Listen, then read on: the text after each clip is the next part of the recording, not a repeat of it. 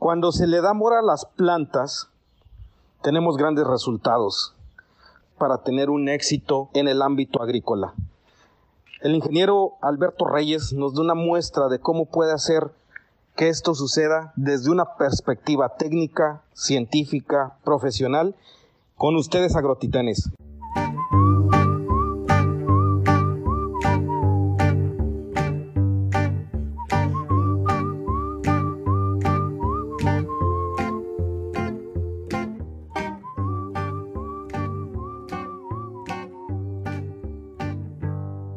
Agradezco muchísimo que nos compartan sus comentarios en la página agrotitanes.mx o al correo didier.gs08 arroba gmail que el primero que nos dé una retroalimentación se pueda llevar una playera de agrotitanes. Bienvenidos. Bueno, muchas gracias, ingeniero Didier. Voy a decir Didier por la confianza que te tengo. gracias. el, tu profesión. Vivir, pues yo soy, y me llamo Jorge Alberto Reyes Cisneros, eh, soy oaxaqueño de la costa de Jamiltepec y tiene ya cerca de 30 años que me dedico a trabajar en el campo.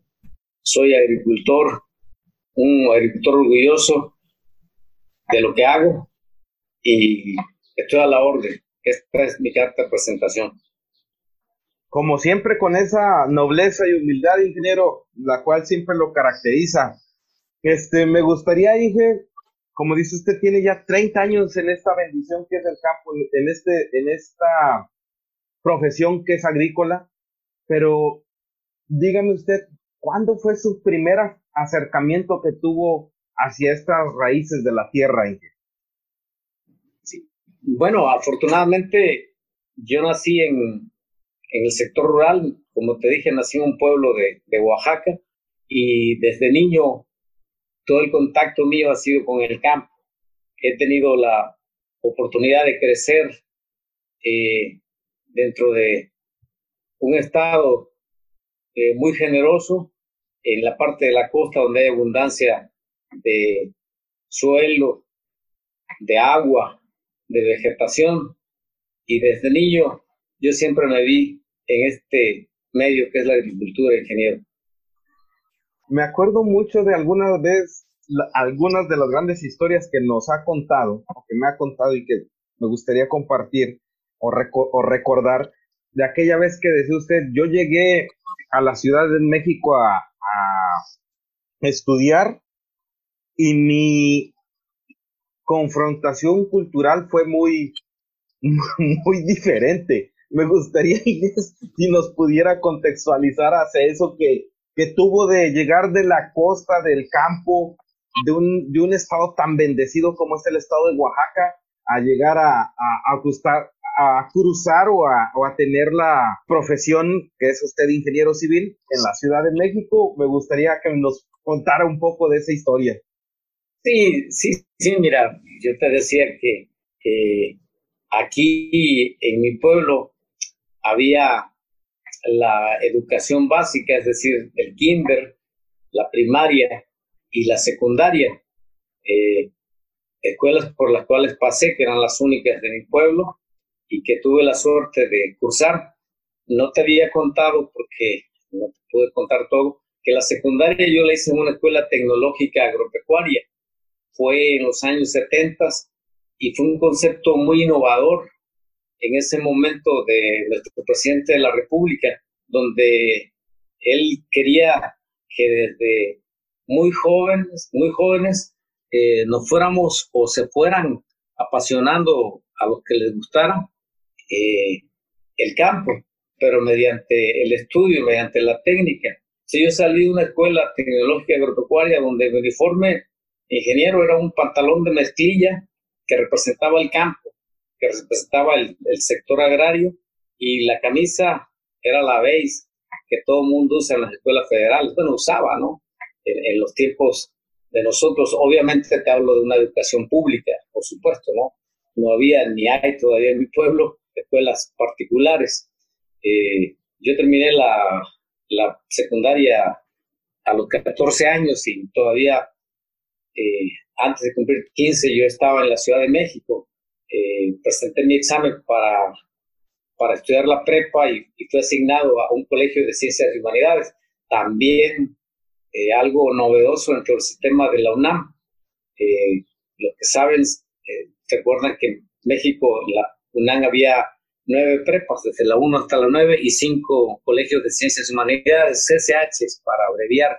Yo estudié en uno de ellos, que también era un concepto nuevo en la, en la, en la universidad, pero ese concepto nuevo era tan nuevo que ni la gente misma de la ciudad eh, sabía tanto. Imagínate, para un provinciano recién llegado, el shock fue todavía mucho más grande, ¿no? Eran cuatro horas al día y te decían esto es, estudia, y yo estaba acostumbrado a que el maestro me llevara de la oreja realmente a estudiar. Y acá me decían, no, esta vez estudia y acá mañana nos vemos. Fue algo muy, muy difícil. Eh, los maestros eran de tanta confianza que no querían que les dijéramos profesor, ¿no? Yo acuerdo de Prudencio, de Memo, que era mi maestro de matemáticas, de química, eh, de Teresa, que era mi maestra de historia, pero así literalmente un niño de 14 años, digo, era un niño, era un adolescente, eh, era, era difícil comunicarme, yo con mucho respeto, la gente del pueblo al maestro lo ve como una, una, persona de mucha importancia, prácticamente le hace reverencias al profesor, tiene que hablar de usted, y al llegar allá era hablarle de tú, y no me digas maestro, yo soy Memo, yo soy Prudencio, yo soy Teresa, todo eso fue algo muy fuerte y lo pude soportar. No son las primeras cosas que te forjan en el carácter, pero para bien. fue un sistema al cual yo agradezco porque uno se vuelve hasta imprudente para preguntar, para eh, debatir, para eh, confrontar ideas. Entonces te vuelves eh, desde muy pequeño, quieres buscar las cosas, buscar la verdad y te ayuda mucho. Me ayudó mucho para, para mi formación pero sí fue una, experiencia muy bonita, pero impactante, eh, de un pueblo de 5.000 habitantes llegar a la ciudad más grande del mundo en ese tiempo era impresionante, con todo lo que implica la Ciudad de México, que por cierto a mí parece una ciudad fascinante, la cual amo profundamente, ingeniero. Híjole, Inge, ¿cómo, cómo todavía expresa esa emoción, ¿no? Y esa misma, esa misma situación de decir, me siento apenado de llamarte eh, de tú, hay, un, hay una historia en los SH y decía que era tan impresionante la formación del CSH y el despertar de conciencia o educativo del, de la gente que pasa ahí, que dejaron de hacerlos porque los revoltazos salían de ahí y todo el rollo, ¿no? No digo que usted era revoltoso, pero sí le puedo decir que usted me está manifestando de cómo un, un proceso de indagación genera muy buenos resultados educativos, ¿no? Sí, totalmente de acuerdo, ¿no? Yo no tengo nada contra la prepa, pero ahora que sé lo que significa el CCH, si volviera a presentar examen en la UNAM, pediría que me mandara un CCH por mucho. Y eso es muy bueno a final de cuentas, porque eso enmarca cómo nos marcan nuestros procesos de vida. Inge, un poquito entrando al tema, más que nada agrícola, de lo que hacemos, dígame usted, ¿cuál es el cultivo que más ama y el que más le ha enseñado?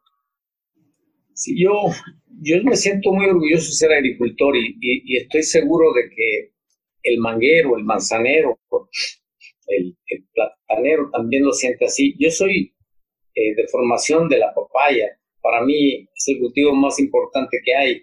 Es el que me ha hecho ser lo que soy. Es el cultivo por el cual soy lo que soy y, que he podido salir adelante en mi hogar, que ha sido una tarea fundamental como hombre, como persona. Eh, soy casado, eh, por supuesto mi esposa y tres hijas, a las cuales les he podido dar carrera universitaria gracias a, a, este cultivo del cual me siento profundamente agradecido y siempre seré un orgulloso ser que ve las papayas como algo sublime, ingeniero. La papaya, por mucho, es el cultivo más importante. Inge, recuerdo mucho que aquella vez que su hija pudo participar en, Europa para como un certamen de belleza y me decía, ¿y qué voy a decir? Me gustaría que dijera usted qué era lo que le instruía, Inge.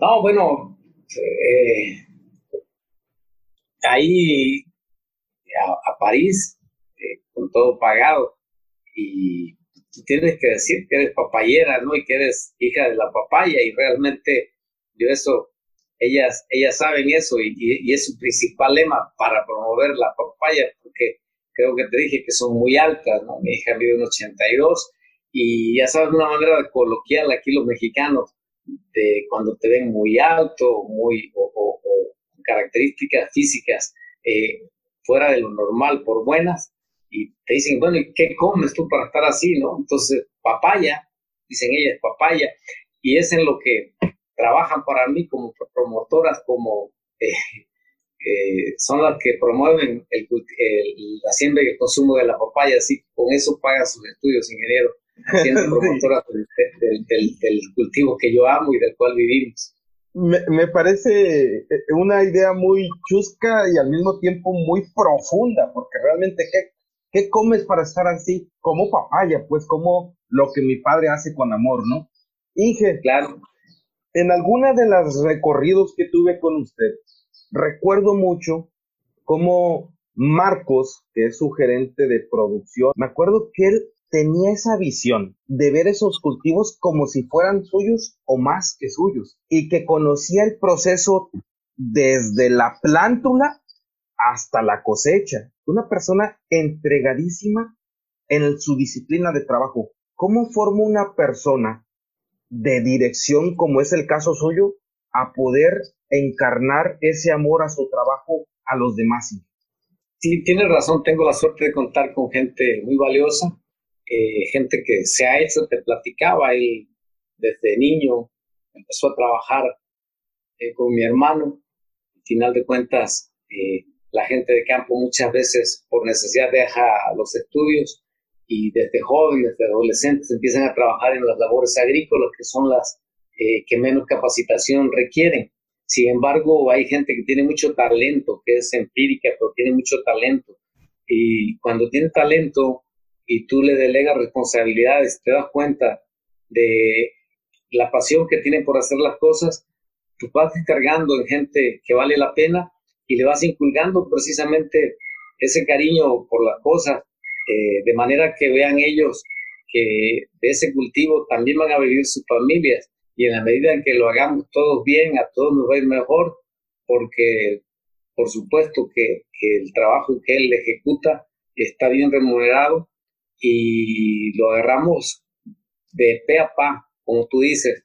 El proceso de ser papayero, en mi caso, consiste desde la selección de la semilla para el siguiente ciclo y ya no sería ya lo que es exactamente el principio, que es desde la germinación, que te ha tocado verlo, cómo se pone a germinar la, la semilla, el trasplante y después el desarrollo hasta llegar a la cosecha y ser parte también de la finalización, es decir, el derribo de árboles que al final de cuentas, eh, por cuestiones muchas veces de precio, de calidad, en cada árbol van quedando 10, 15 papayas o más hasta veces que ya no se pueden comercializar. Los árboles de aquí de Oaxaca, tú los conoces bien, particularmente el, tipo de semilla que tengo yo, miden hasta 4 metros, ya es muy difícil la recolección y a veces hasta incosteable.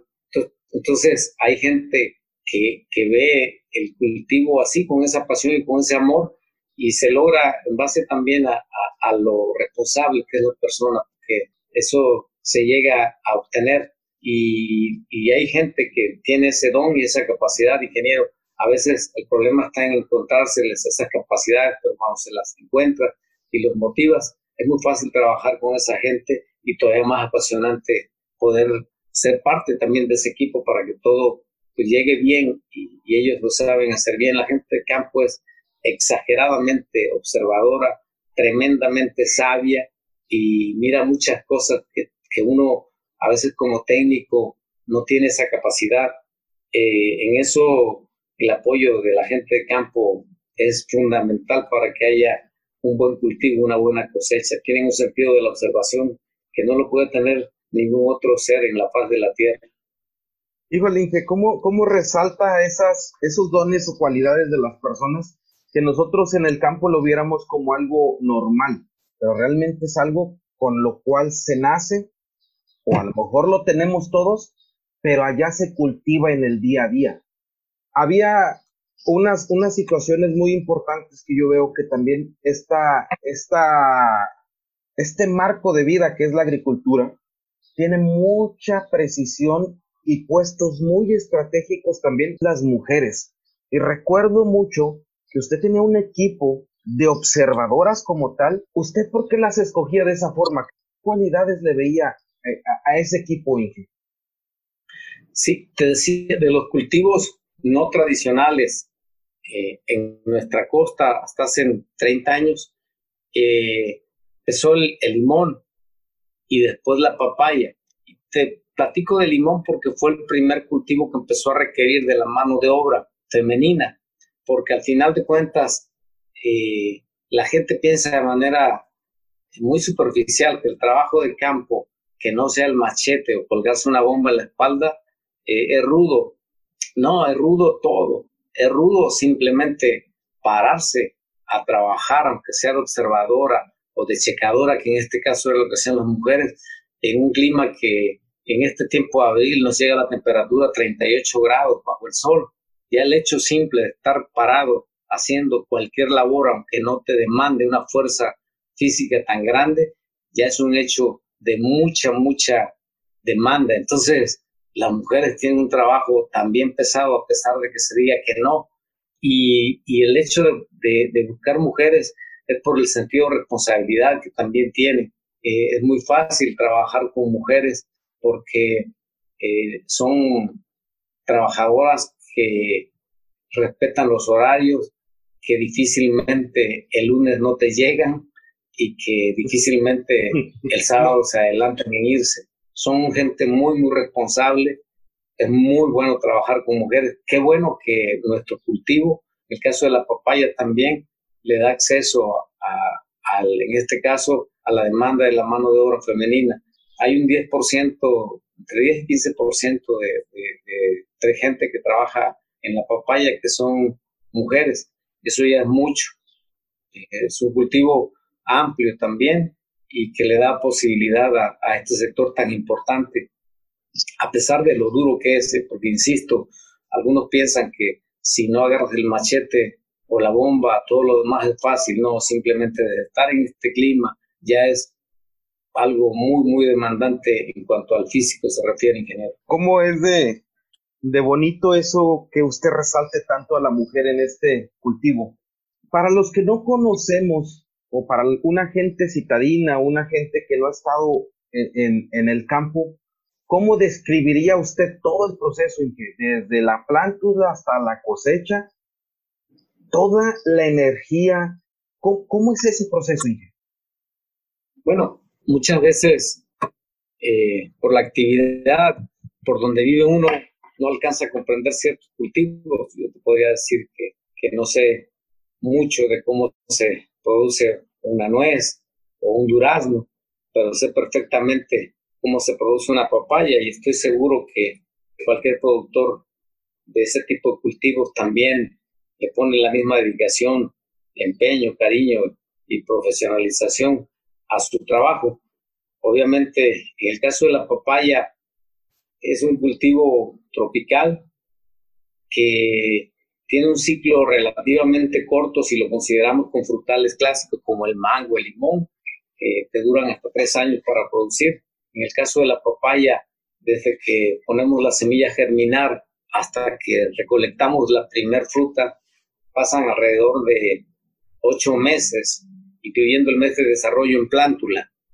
Pero esos ocho meses son eh, de muchas actividades, de muchas labores culturales que la gran mayoría de gente no conoce.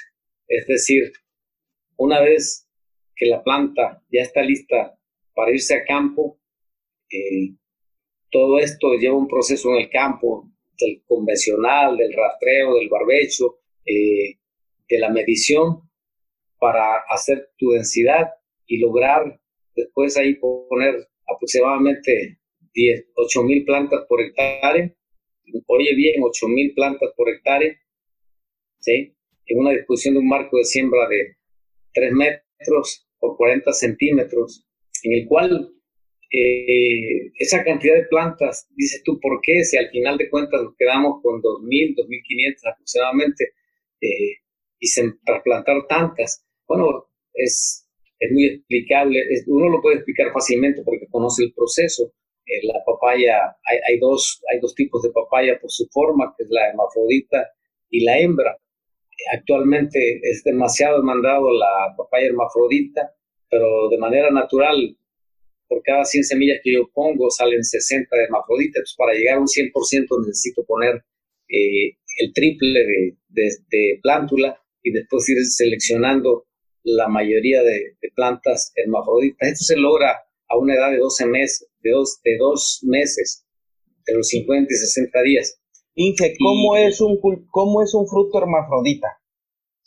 Bueno, el, el hermafrodita es un, la papaya de forma alargada que casi no tiene eh, hueco, que lo hace por, por lo tanto más pesado que, el, que, que la planta, la fruta hembra, que es de forma más redonda, que tiene un vacío mucho más grande y que por tanto tiene un peso menor. Por densidad, realmente la, la fruta hermafrodita pesa aproximadamente el 15% más.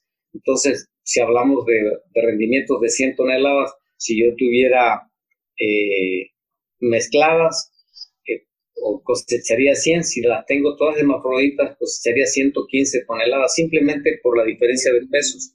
Entonces, esa es la gran importancia. Y aparte, toca la casualidad que la ama de casa mexicana es el tipo de fruto que le gusta, eh, alargado. Ah, ok, perfecto, perfecto. Solo para, para, para describirlo, ¿no?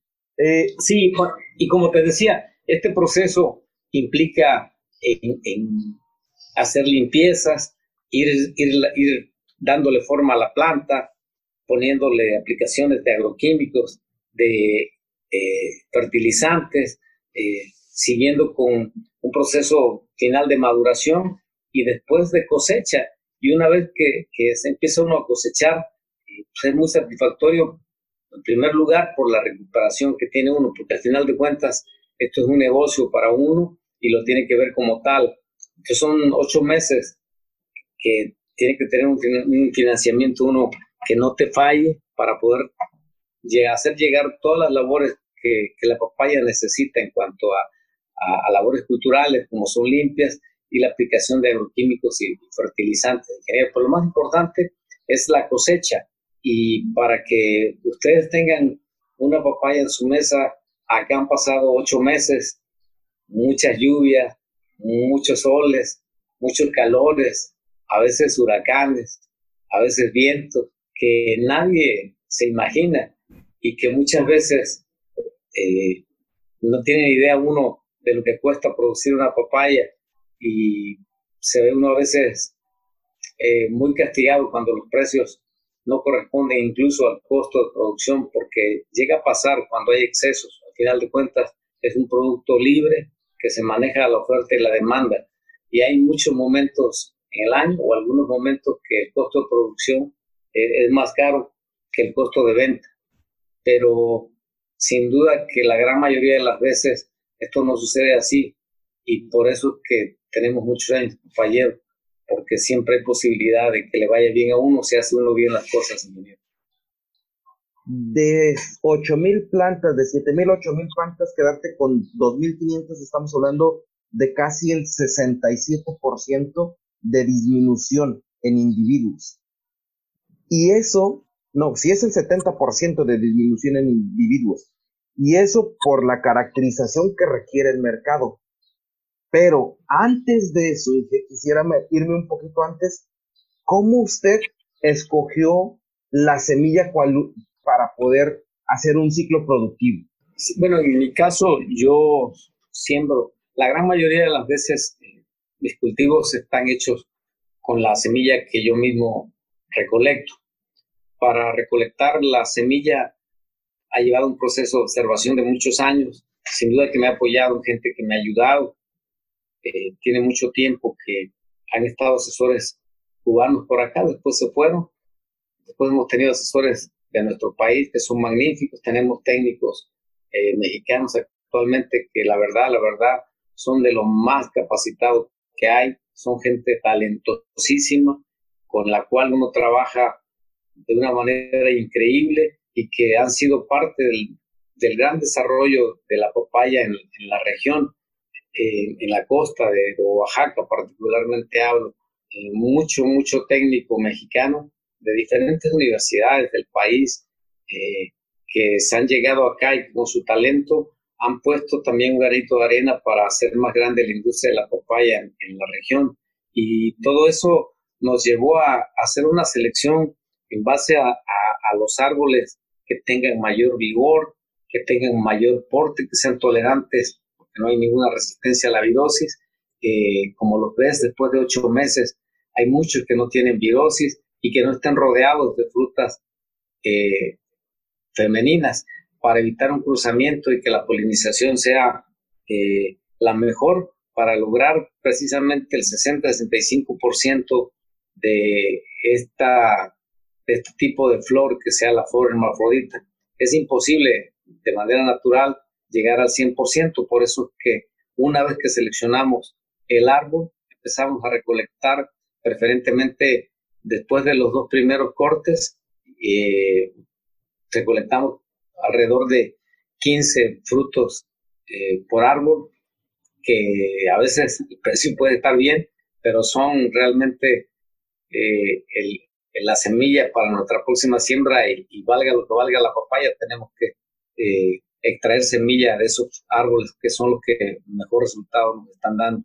Actualmente hay gente que está haciendo clones, nosotros no hemos llegado a tanto, pero estamos en buena posición para poder seguir generando muy buen producto. Tenemos una muy buena semilla, ingeniero, y, vamos muy bien por ahí, pero sí es un proceso eh, de mucho tiempo y con mucha gente que participa en todo esto, porque gente que mira el cultivo esos siete, ocho meses de desarrollo y seleccionar eh, 100 árboles en una población de aproximadamente 30 mil no es nada fácil. O mejor dicho, a veces te lleva muchas dudas, pero se logra porque, insisto, la gente de campo, si algo tiene características la observación, nos facilita mucho para nosotros cada vez no es tan difícil seleccionar semilla, ingeniero.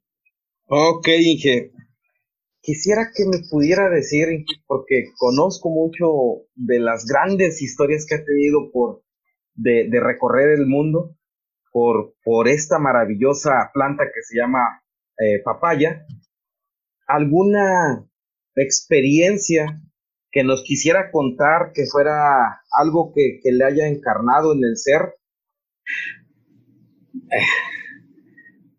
Sí, ciertamente el, eh, yo siempre digo, y no lo digo en broma, aunque parece broma, que la vagancia ilustra y el trabajo entorpece.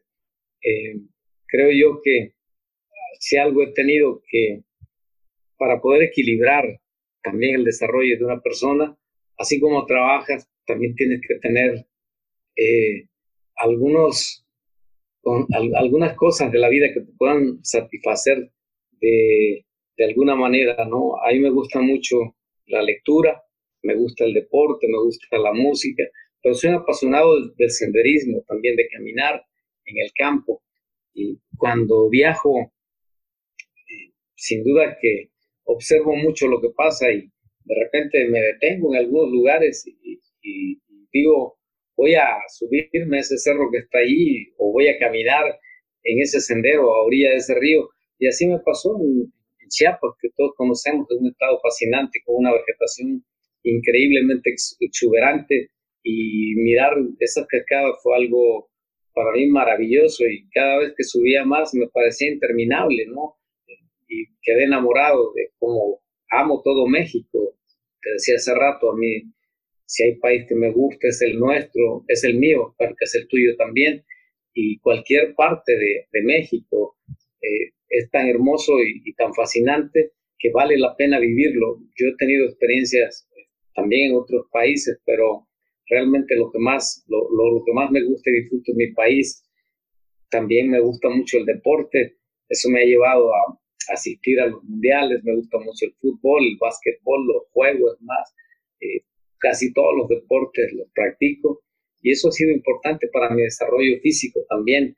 Hablábamos con estos problemas que hay ahorita de esta, esta pandemia, que, que, una persona que esté eh, con buena salud depende también de lo que ha hecho a través de su vida, ¿no? Y que en estos momentos no podemos salir a correr para estar preparados contra la pandemia, ni podemos empezar a comer bien para soportar una enfermedad. Esto es cuestión de vida, es cuestión de, de, tiempo y, y, lo que si bien es cierto es que nunca es tarde para empezar y si la pandemia esta es un motivo para hacer mejor las cosas en el plano físico, pues que sea un buen pretexto para hacer un cambio de vida y de, muchos hábitos que uno tiene mal. Y yo pienso que una buena alimentación es, es un buen principio y si a eso le hacer ejercicio, hacer deporte, el que te gusta, pues estaremos eh, todavía más preparados porque esto del coronavirus eh, apenas está empezando, faltan muchas más cosas y seguramente algún día podemos ser propensos a que nos dé y estar lo mejor preparado. El, el, el salir eh, te ayuda mucho cuando tienes estas presiones de trabajo, estas tensiones de, de cultivo. la papaya tiene muchos, muchísimos problemas, sobre todo cuando se avecinan las lluvias. Oaxaca, eh, tenemos casi 600 kilómetros de costa, y nuestros cultivos están de Huatulco hacia Guerrero, son sobre 280 kilómetros de costa eh, ha pegado el huracán más fuerte de este país en el 97, el huracán Paulina. Hemos tenido el terremoto más grande del 85 que antes de llegar a la Ciudad de México pasó por aquí, causó estragos. Somos una zona de, de grandes catástrofes y a pesar de eso, aquí estamos siendo productores de papaya, en mi caso, gente que se dedica a la ganadería, a otras actividades del sector agropecuario, incluso mismo del comercio. Somos un, un estado lleno de, de, muchos retos y a pesar de las adversidades hemos podido enfrentar a todo eso, a todos los fenómenos meteorológicos que no podemos manipular, ingeniero. Entonces, cuando uno pasa todo eso, de repente digo, me voy a tal lado, ¿no? Porque lo necesitas, es, es necesario para poder seguir en este trabajo. Y me ha dado la oportunidad de viajar y conocer muchos, muchos lugares, ingeniero, y, cada vez que, que lo logro hacer, le doy cada vez más gracias a la actividad de la cual dependo, que es la papaya. Ingeniero, ¿de dónde se nutre usted? ¿En qué, en qué basa su lectura? ¿Cuáles son los autores que más le han gustado? ¿O cómo se fomenta en eso? Fíjate que yo desde niño, hay los que, los que tienen, y escuchen esto, que están de sobre los 60, años de edad, quiero decir, tal vez les haga recordar aquel libro de texto de primer año. Decía, oso dado, Tito la pelota. Eran los inicios de la gente que, empezábamos a aprender a leer. Y yo no sé, desde esa lectura quedé marcado, ingeniero, como un posible lector de condiciones mediocres, si tú quieres, pero sentí que desde que tenía cinco años me iba a gustar un poco la lectura. Eh, en un pueblo donde no había biblioteca, pues era difícil. Aparte, eh, no había manera de, de, poder leer. Algún presidente de mi pueblo decidió poner alguna biblioteca pública y quedaba cerca de mi casa. Tal vez por eso eh, pasaba yo por ahí antes de ir a la calle, que le decían literalmente el parque, y un día me metí y como todo niño curioso vi unos libros con grandes ilustraciones. Eso fue lo que me, llamó la atención.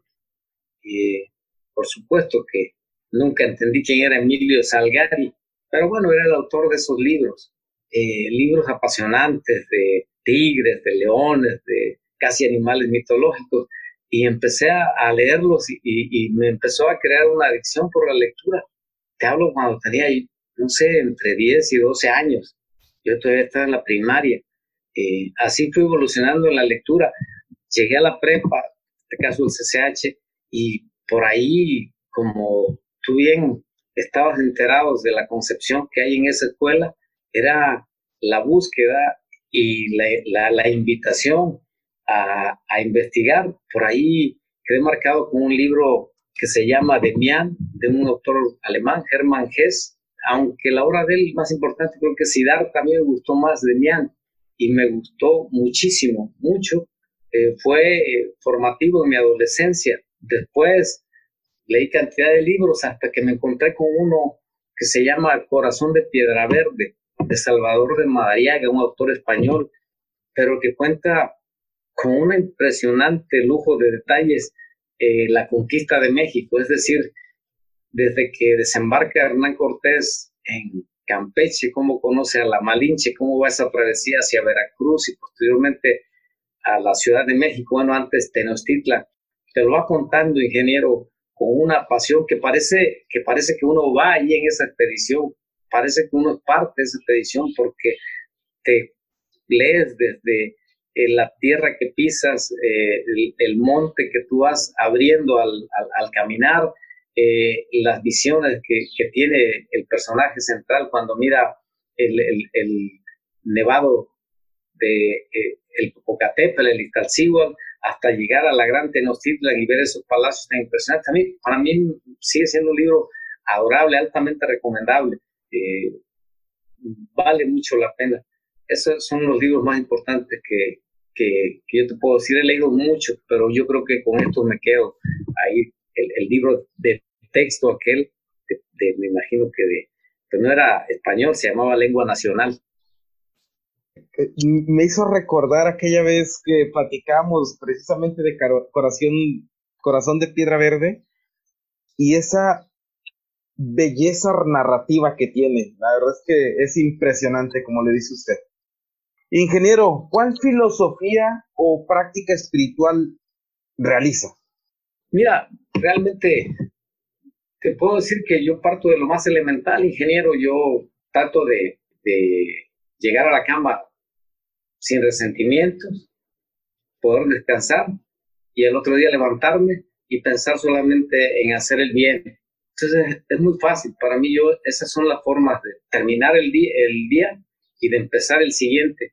Y me ha dado muy buenos resultados.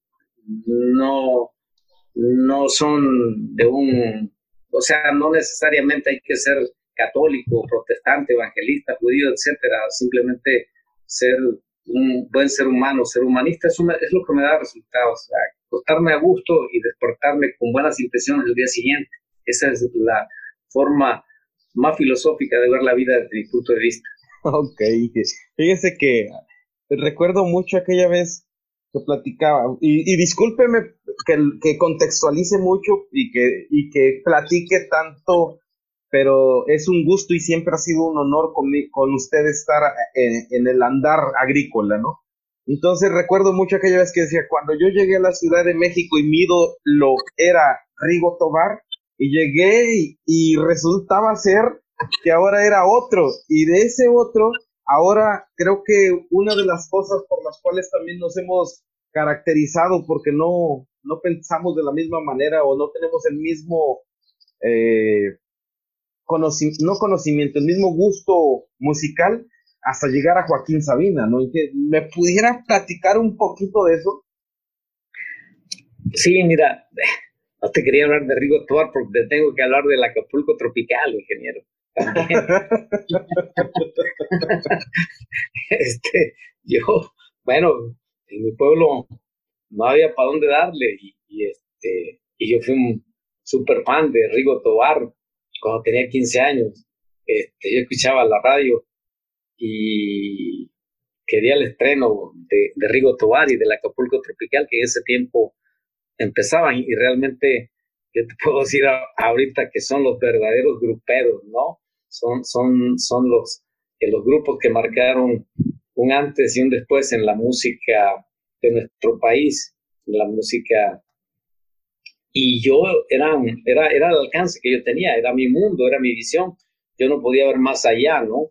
Y, como, como te lo dije, no te lo quería decir, pero bueno, todo eso, llego a la Ciudad de México y me preguntan los compañeros, ¿quién es el que más te gusta? Rigo Tobar y el Acapulco Tropical, a la madre, o sea, todos salieron de mí, ¿no? O sea, yo por ahí fue la primera vez que supe alguien me dijo, no, pues yo sé, a mí me gusta Pink Floyd. A la madre, yo en la vida había oído a Pink Floyd, ¿no? Y, y entonces, sobreponerse a todo eso, porque a fin de cuentas es lo que ahora se llama bullying. ¿sí? Pasas, vas pasando por ahí. Tuve la fortuna de, de sobrepasar todos esos problemitas sin mayor consecuencia, más que anecdotario nada más. Y al llegar a la universidad, ya es diferente, en la universidad ya más bien formado, aparte ya llevaba el bagaje de tres años en la Ciudad de México y casualmente llego también a, a otra modalidad de la UNAM, que son las, las Escuelas Nacionales de Estudios Profesionales, es decir, ya no me tocó en la CU a mí, entonces desde la secundaria, la prepa y la universidad me tocaron en, en, una educación alterna a lo, a lo convencional, a lo clásico de la educación en México. Fíjate, eso es anecdótico, ¿eh? Y, y fue sin buscarlo, o sea, yo, yo simplemente era parte, eh, me tocó ser el conejillo de indias de, de, todos esos experimentos que siguen allá a la fecha, afortunadamente, entonces quiere decir que funcionaron. Y bueno, si me veo un MIP, yo digo que funcioné. Si llego a la universidad, te digo, se refuerza con buenos amigos y por ahí ya la búsqueda sí ya es, ya es lo que tú quieres realmente, ya, ya no vas influenciado por lo que nada más hay, ¿no? sino tienes que buscar y por ahí ya los primeros pasos con un buen amigo, Carlos, Carlos Arcel, me ayudó mucho al desarrollo como persona, un, excelente chilango, poca madre, como chilango, olvídate lo mejor que hay. Este, él, él fue como mi brother allí, codo a codo andábamos y nos empezamos a, a, meter en la nueva trova como, como una opción. Tú lo dijiste acertadamente, no revoltoso, pero sí revolucionario, del CCH. Carlos también venía de CCH, teníamos eh, características similares, gustos similares. Empezamos con la nueva trova, empezamos a dejar a Emanuel, a José José y empezamos a aficionarnos con Pablo Milanés, Silvio Rodríguez, a Mauri Pérez y, por supuesto el maestro Serrat en ese tiempo. Fue en el 90 que ya una vez terminada la carrera, ya creciendo, por ahí tuve contacto con un cantautor español, Blackwell, que no se conocía en México, Joaquín Sabina. Eh, era casi eh, underground, se, se, conseguían sus cassettes en un mercado, no sé si exista en, en México todavía, ingeniero El Chopo, vendían ahí todo lo no convencional y era un placer ir a comprar los cassettes de Joaquín Sabina, esos de cinta, ¿no? eh, allí en, en, el shop. No había en, en, las disqueras, no había en la tele, era imposible, mucho menos en la radio, pues era Joaquín Sabina. Fue en el año 90, 91 que nos empezamos a aficionar por ese señor que también ha sido factor importante ya en el desarrollo cultural de mi vida, ¿no? Desde entonces, pues también como la papaya, casi tiene 30 años que, que es parte de, de, del desarrollo, eh, digamos, eh, espiritual mío, ¿no? O sea, es, es, impresionante lo que significa para mí como compositor, como cantante, y sin duda que marcó en mi vida un quiebre del gusto de la música, y a partir de, ese momento existe un poeta en, en mi camino y se llama Joaquín Sabino. Interesante cómo lo marcas Inge, y cómo te emocionas al hacerlo y, y cómo ha sido tu trascendencia y, y, la verdad por eso es tanto que sabía que nos podías eh, entregar en este episodio. Inge, ¿cuál es el éxito que más has disfrutado en los últimos años o el, que más recuerdas? Mira, yo pienso que el éxito es como la felicidad, ¿no? Simplemente un camino, por el que vas, no es el fin, no es un objetivo. Pienso que, que lograr que hoy, este día, insisto, te duermas con la tranquilidad de haber hecho las cosas bien, es, es, es un, un, éxito. Pero sin duda que como persona eh, estoy convencido que ser, tener a mi familia ha sido lo más importante que tengo, ser, ser esposo y ser padre de familia responsable, eh, eso es, es lo mejor que he hecho. Bueno, mis hijas, por ahí mi esposa tal vez no esté muy de acuerdo conmigo, pero yo sí me siento un, buen esposo y un buen papá. A veces me paso, ya sabes, como todos papás, pero creo que, creo que eso ha sido eh, fundamental en mí y es, es, es lo que mejor recuerdo. En el plano profesional, sin duda que, que, que lo que mejor me sale es ser papayero y lo que más disfruto es ser papayero y de lo cual me siento más orgulloso de ser papayero y eso es, esa es, esa es mi vida afuera de mi hogar, el ser papayero, ingeniero. que eres un agrotitán. Cuando te pedí que, me hicieras el, honor de poderte, de poder conversar contigo, me decías, no, yo soy un simple agricultor, para mí eres una persona admirable, respetable, un gran agrotitán, mi estimado ingeniero Alberto. Ya para casi terminar y contextualizando nuevamente hacia el cultivo de la papaya, me gustaría más o menos que me explicaras o me dijeras cuántos son los rendimientos promedios que tienes y sobre todo cuáles son tus principales tus principales este, retos en plagas o en, en enfermedades. Fíjate que tú me conoces bien y, creo que más bien, aunque por supuesto en el plano personal sí me interesa mucho mi desarrollo, siempre veo también lo demás. Desde que empezamos a platicar, me interesa mucho el desarrollo de mi, de mi actividad. Y cuando digo de mi actividad, me refiero a todos los compañeros que están en este negocio. Me interesa que la gente le vaya mejor, que la gente haga las cosas mejor, que tengamos rendimientos arriba de 120 toneladas, no solo yo, toda la gente. Y bueno, ya te dije que es lo que uno aspira, 120 toneladas por hectárea. Normalmente cuando yo obtengo 100 toneladas por hectárea, siento como haber acreditado un examen con 10. Entonces, aunque hay mucha gente que conozco que ha producido 130, 150. Yo me siento muy orgulloso de cosechar 100 toneladas por hectárea. Lo único que digo que nada más que yo llevo 30 años haciéndolo dos veces al año. Entonces, eh, eso es lo, lo, lo, lo, que, lo, que, lo que yo produzco y como algún, alguna consecuencia, me siento orgulloso de ser productor de muchísimos miles de toneladas de, de alimento para este país, muchísimas miles de toneladas de alimento para este país, ingeniero. ¿Cuáles son tus principales mercados, Inge? Pues, aunque en algún momento hemos exportado, no ha sido, no, no, he podido ser un, un exportador por la lejanía, una dificultad que hemos tenido pero la Ciudad de México sin duda es, es el mercado que más consume mi producto y, y, con alguna intención también Puebla y Toluca, que son ciudades del centro que tú conoces bien, son ciudades muy importantes. Es Ciudad de México, Puebla y Toluca. Qué, qué impresionante y me emociona mucho que todo lo que nos has compartido, Inge, agradezco un chorro. ¿Y cuál sería la frase empezaría tu biografía, Inge? Me gusta mucho lo clásico, Inge. Eh, me gusta la literatura clásica y los cuentos también. Así que yo empezaría como el clásico cuento. Eras un güey agricultor oaxaqueño que su pasión era el sembrar papayas y que su intención era poner en alto el nombre de Oaxaca en el país y en el mundo.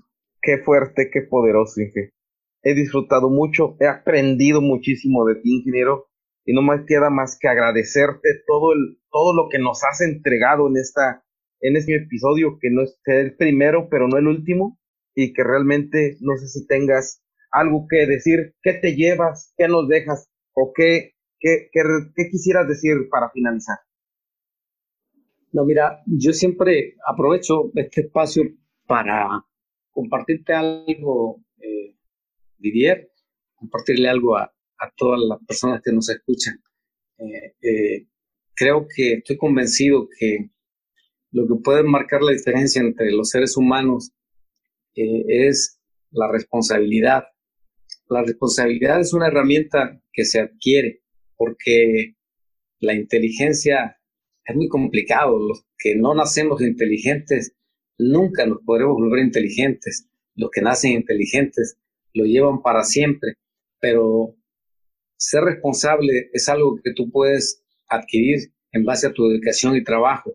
Yo es lo que le pido a la gente. Si no tienes la inteligencia de un güey que saca 10, ponle dedicación, ponle responsabilidad, vas a ser más que el más inteligente de tu grupo. si le pones responsabilidad a todos, si, si hay un momento en que tu jefe te dice son las 8 de la noche y no hemos terminado, no importa, son las 2 de la mañana que sigo contigo, que aquel que mira el reloj y ya me voy a las 7. Entonces, si logramos ser responsables, vamos a echarnos en la bolsa a todos nuestros jefes cuando seamos eh, gente que dependa de otros, cuando seamos empresarios, con mucho más razón, inculcar la responsabilidad a la gente que tiene. Simplemente eso le diría a los jóvenes, sean responsables. Y ese es un hábito que se adquiere. El que no nació con ella lo puede adquirir porque muchas veces ser inteligente no, se puede adquirir ni leyendo todos los libros del mundo. Así que la, la, responsabilidad sí, y eso lleva al éxito. ¿eh? La responsabilidad es excelente, compañera, en todo tu caminar, en todo tu viaje, hasta que, hasta que nos lleva a la tumba, ingeniero. Hasta la tumba. Inge, muchas gracias. ¿Cómo te encontramos? Dime tus redes sociales, si es que manejas, tu teléfono, tu correo, algo cómo te podamos contactar. Eh, sí, como no, bueno, mi número es 954 103 42 79, 79, es WhatsApp, y mi correo electrónico es, por supuesto, papayas de Oaxaca, arroba yahoo.com.mx. Perfectísimo, perfectísimo, ingeniero Alberto. Muchísimas gracias. Para mí eres un verdadero. bueno, mi empresa, mi empresa se llama eh, así, Papayas y Frutas de Oaxaca.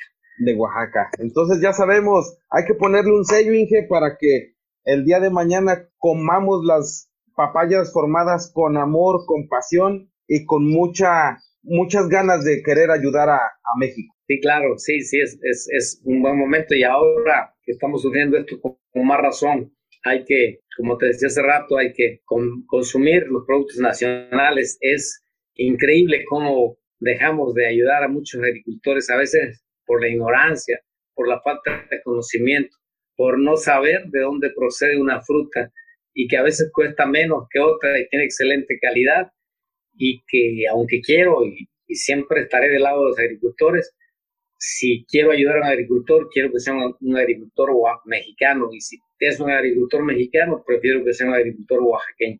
Muchas gracias. Gracias, Inge. Muchas gracias a ti, Didier, y estoy a la orden y saludos para todos.